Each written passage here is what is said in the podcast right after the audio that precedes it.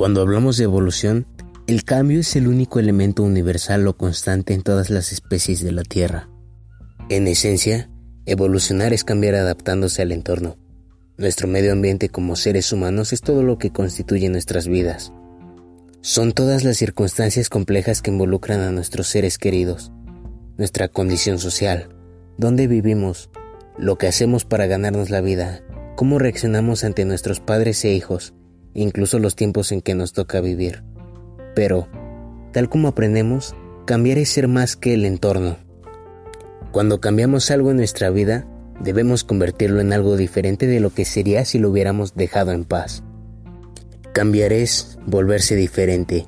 Significa que ya no somos quienes solíamos ser. Hemos modificado nuestra manera de pensar, lo que hacemos, lo que decimos, cómo actuamos y quiénes estamos siendo. El cambio personal necesita un acto intencional de la voluntad y suele significar que algo nos estaba haciendo sentir lo suficientemente incómodos como para querer hacer las cosas de un modo diferente. Evolucionar es superar las condiciones de nuestra vida modificando algo de nosotros mismos. Podemos cambiar y de ese modo desarrollar nuestro cerebro para que ya no caigamos en esas reacciones repetitivas, habituales e insalubres que se producen como resultado de nuestra herencia genética y de nuestras experiencias pasadas. Tal vez usted eligió este libro porque se siente atraído por la posibilidad de ser capaz de salir de la rutina.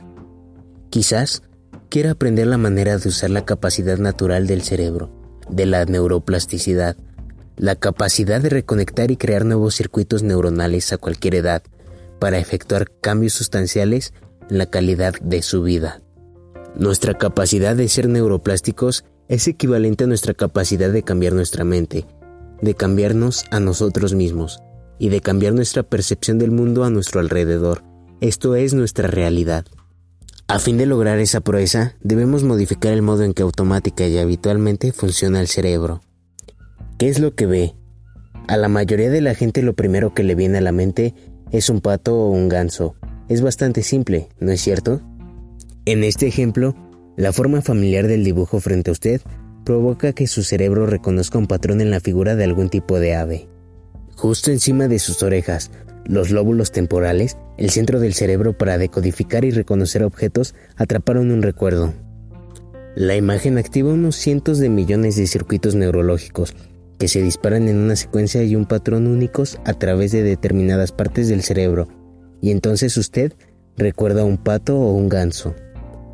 Digamos simplemente que el recuerdo grabado en sus células cerebrales de cuál es la apariencia de un pato o ganso coincide con el dibujo frente a usted, y así puede recordar la palabra ganso o pato. Es así como interpretamos la realidad todo el tiempo, es reconocimiento de patrones sensoriales.